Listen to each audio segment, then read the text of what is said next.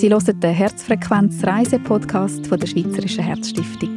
Ich bin Franziska Engelhardt und der Kardiolog und Reiseexperte Ruprecht Wick gibt in dieser letzten Folge konkrete Tipps für die Ankunft am Ferienort.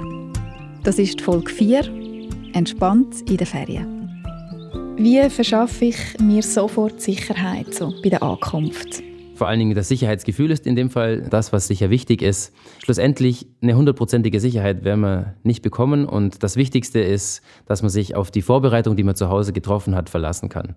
Es gibt äh, natürlich je nach ähm, Ort, wo man ankommt, die Möglichkeit, dass man im Hotel Bescheid sagt, wer ist äh, der Ansprechpartner im Notfall, wo sind meine Medikamente, habe ich irgendwelche Notfallmedikamente, wo sind die Dossiers, die ich dabei habe und der Medikamentenplan, dass dort jemand Bescheid weiß, wie im Zweifel gehandelt werden soll.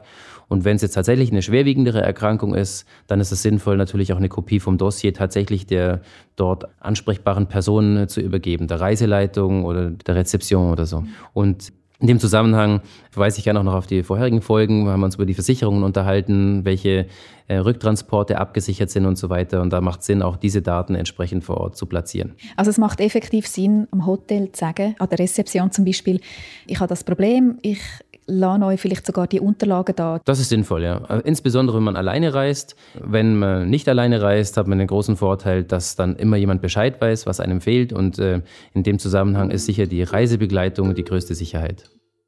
Also, egal ob man allein oder mit jemandem unterwegs ist, die wichtigsten Informationen muss man dabei und vor allem gut aufgehoben haben.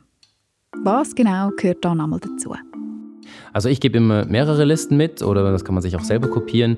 Es ist sinnvoll, dass man so einen Notfallausweis, einen Medikamentenplan äh, im Geldbeutel trägt, ähm, also immer nah am Körper, dass die Rettungskräfte schnell Zugriff haben, weil das ist das, wonach man als erstes sucht, wenn man an so einen Notfall hinkommt und wenn dann eben entsprechend vor allen Dingen keine Reisebegleitung dabei ist, die Bescheid weiß und ähm, unter Umständen eben noch einen auf dem Hotelzimmer lässt im Hauptgepäck, dass falls der Geldbeutel verloren geht, dass man dort noch die, äh, den Ersatz dafür hat.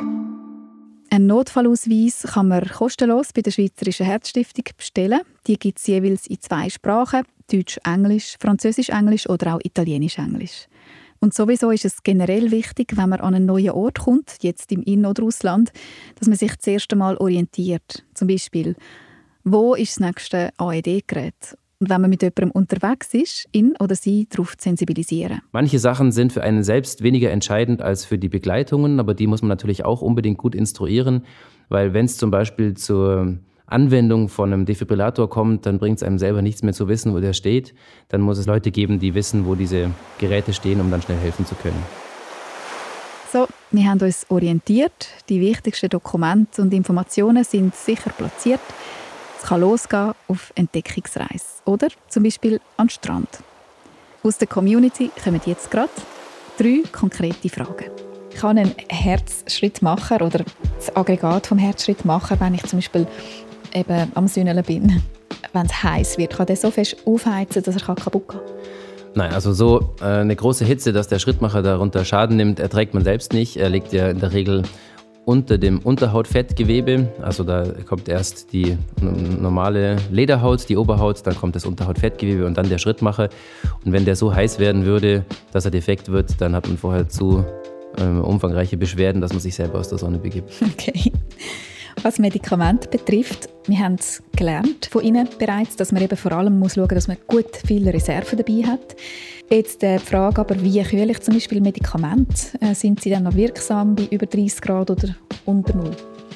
Ja, die meisten Medikamente haben eine Lagerungsempfehlung zwischen 5 und 25 Grad. Ähm, es gibt Medikamente, die auch gekühlt werden müssen, äh, die tatsächlich dann im, im, Kühlschrank aufbewahrt werden müssen. Das ist von Präparat zu Präparat sehr verschieden und deswegen kann ich da keine generelle Auskunft geben, aber das ist im Beipackzettel, den man ohnehin am besten auch mitnimmt, immer ganz gut erklärt.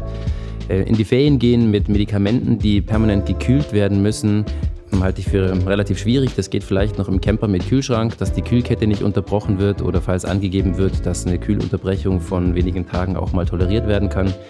Aber da muss man dann das Reiseziel schon sehr spezifisch wählen, dass das gut funktioniert. Können Medikamente im Ausland anders heißen? Ja, also die Wirkstoffe heißen in der Regel gleich, ähm, sodass man auch, wenn man ein Rezept hat, wo nicht nur der Marken- oder Handelsname ähm, aus der Schweiz mit aufgeführt ist, sondern eben entsprechend auch die tatsächliche Darreichungsform, wie sie ähm, dann als Wirkstoff heißt, dann findet man es unter diesem Namen auch im Ausland. Aber es gibt tatsächlich Medikamente, die man im Ausland nicht bekommt, weil sie dort keine Zulassung haben. Und ähm, das betrifft aber meistens eher seltene Medikamente, die dann in der Regel auch im Reiseland ähm, durch eine Alternative ersetzt werden können. Dann braucht es aber eine neue ärztliche Verordnung und eine Konsultation im Ausland. Wenn man weg ist, dann isst man anders. Dann gibt es vielleicht auch erhöhtes Risiko, äh, dass man vielleicht auch Durchfall bekommt. Wie äh, wirken Medikamente nach? Was mache ich, wenn ich Durchfall habe und ich muss die sehr wichtigen Medikamente reinnehmen?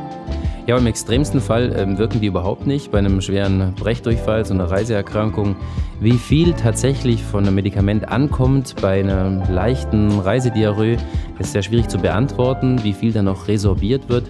Aber spätestens, wenn man wirklich krank ist mit Fieber und ähm, Gewicht verliert, weil man die Flüssigkeit nicht mehr äh, ausreichend zuführen kann, macht es Sinn, einen Spezialist oder eine, eine, Institution zu konsultieren, um dann entsprechende Überwachung auch zu ermöglichen. Das betrifft besonders ähm, Medikamente, die in der Dosis nicht stark schwanken dürfen, wie unter anderem Blutverdünner ähm, oder aber natürlich auch Medikamente, die bei Herztransplantationen gegeben werden. Gehen wir mal davon aus, der Notfall trifft ein. Was ist das beste Vorgehen? Jetzt auch also von der Person, die vielleicht noch reagieren kann oder eben auch von den Angehörigen, von den Begleitpersonen, die dabei sind? Also bei einem Notfall ist äh, das wichtigste und schnellste Vorgehen äh, eigentlich im Ausland genau gleich wie in der Schweiz. Alleine schafft man es meistens nicht besonders weit.